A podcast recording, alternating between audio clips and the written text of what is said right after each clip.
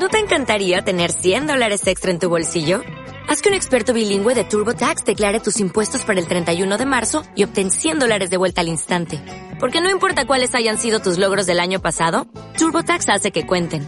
Obtén 100 dólares de vuelta y tus impuestos con 100% de precisión. Solo con Intuit TurboTax. Debes declarar para el 31 de marzo. Crédito solo aplicable al costo de la presentación federal con TurboTax Full Service. Oferta sujeta a cambios o cancelación en cualquier momento.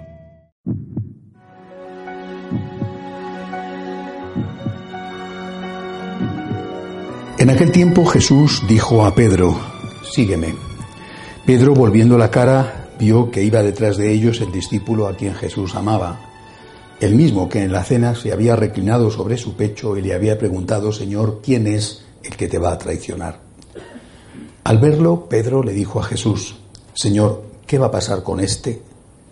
Jesús le respondió, si yo quiero que éste permanezca vivo hasta que yo vuelva a ti, ¿qué? Tú sígueme. Por eso comenzó a correr entre los hermanos el rumor de que ese discípulo no habría de morir. Pero Jesús no dijo que no moriría, sino, si yo quiero que permanezca vivo hasta que yo vuelva a ti, ¿qué? Ese es el discípulo que atestigua estas cosas y las ha puesto por escrito, y estamos ciertos de que su testimonio es verdadero. Muchas otras cosas hizo Jesús, y creo que si se relataran una por una, no cabrían en todo el mundo los libros que se escribieran. Palabra del Señor. Eh, este es eh, el final del Evangelio de San Juan. Estamos ya también terminando el tiempo de Pascua. Hoy además se celebra la memoria de unos mártires africanos, San Carlos Luanga y sus compañeros, que murieron porque se negaron a, las solicitudes homosexuales del rey de Uganda. Así que es son unos santos muy actuales. ¿eh? En cualquier caso, eh, eh, además de, solicitar a esos santos que nos ayude a ser castos, que es una lucha que todos tenemos que tener todos los días, también los casados, pues eh, eh, conviene dedicarnos a meditar sobre este Evangelio, porque eh, el autor termina y no termina él, es decir, él termina hablando de él sin dar su nombre, San Juan es este discípulo predilecto, pero no termina él, porque si os habéis fijado, el final dice, ese es el discípulo, ese es, no dice soy yo el discípulo, ese es, es decir, algunos de sus discípulos termina el Evangelio posiblemente mm, lo, termina cuando ya San Juan le está ordenando que escriba, eh, porque ya no puede escribir. En aquella época era muy frecuente, ¿no? Tenían un amanuense, alguien al cual se le dictaba y que escribía. Lo importante es el papel de Juan. Es decir, lo importante es que el Señor confía los más preciados de sus dones a aquellos que le quieren más. Eh, eh, es curioso que nosotros eh, pensamos que los importantes son los que mandan, mientras que para Jesús, que tiene otra forma de ver las cosas, los importantes son los que aman. esto está metido en todos, no solamente está metido en el clero, el Papa Francisco ha repetido una y otra vez el, el que evitemos los sacerdotes la cuestión del carrerismo, dice él, ¿no? Eh, pero está metido también en los laicos. Eh, eh, este sacerdote es más que este otro porque tiene un puesto más importante. Es vicario, o no digamos ya si es obispo, es más. Esta es una forma humana, no es una forma religiosa, cristiana, de ver las cosas. Según esto, efectivamente, las mujeres no son nada porque no son sacerdotisas. ¿eh? Y de hecho, mucha de la reclamación femenina del sacerdocio viene por el ámbito del poder. Yo quiero mandar. ¿eh? Eh, en cambio, en la iglesia, después de nuestro Señor, la más grande es una mujer que no fue sacerdotisa, la Santísima Virgen María, porque ella es la que más amó.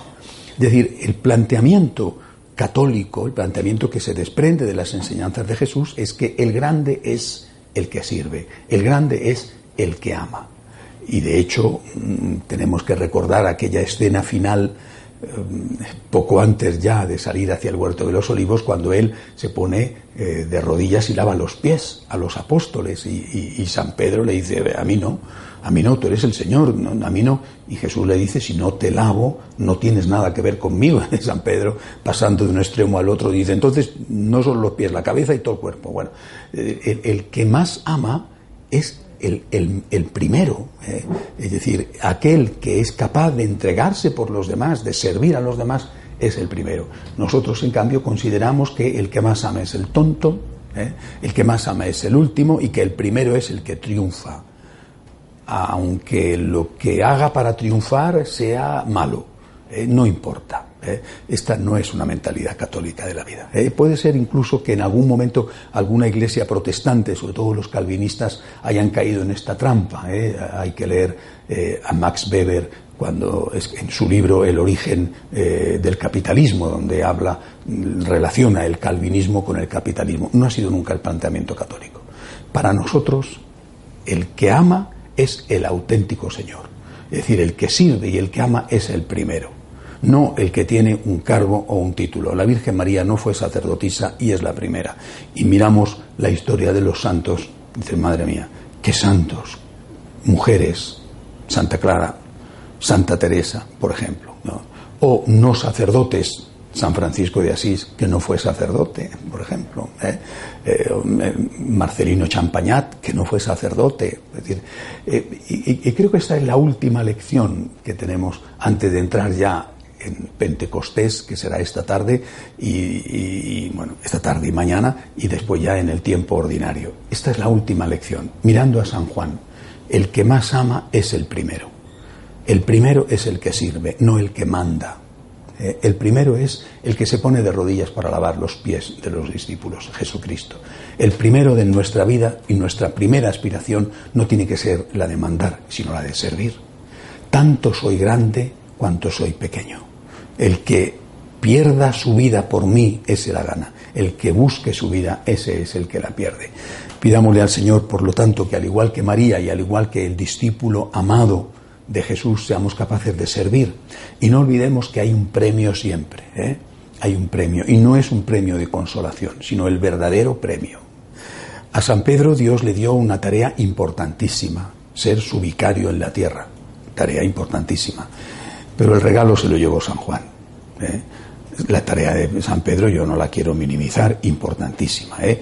pero el regalo se lo llevó San Juan porque solo a San Juan le confió su madre. Ese era el premio. Yo por lo menos siempre he pensado que entre elegir el regalo de Pedro y el regalo de Juan, sin ninguna duda me quedaba con el regalo de Juan. Algunos creo que aspiran a seguir a tener el regalo de Pedro. Bueno, cada uno sabrá lo que hace. Yo prefiero el regalo de Juan. Al que le amó, al que le amó más, el Señor le regaló que cuidara a su mamá y que estuviera siempre con ella. De pie, por favor.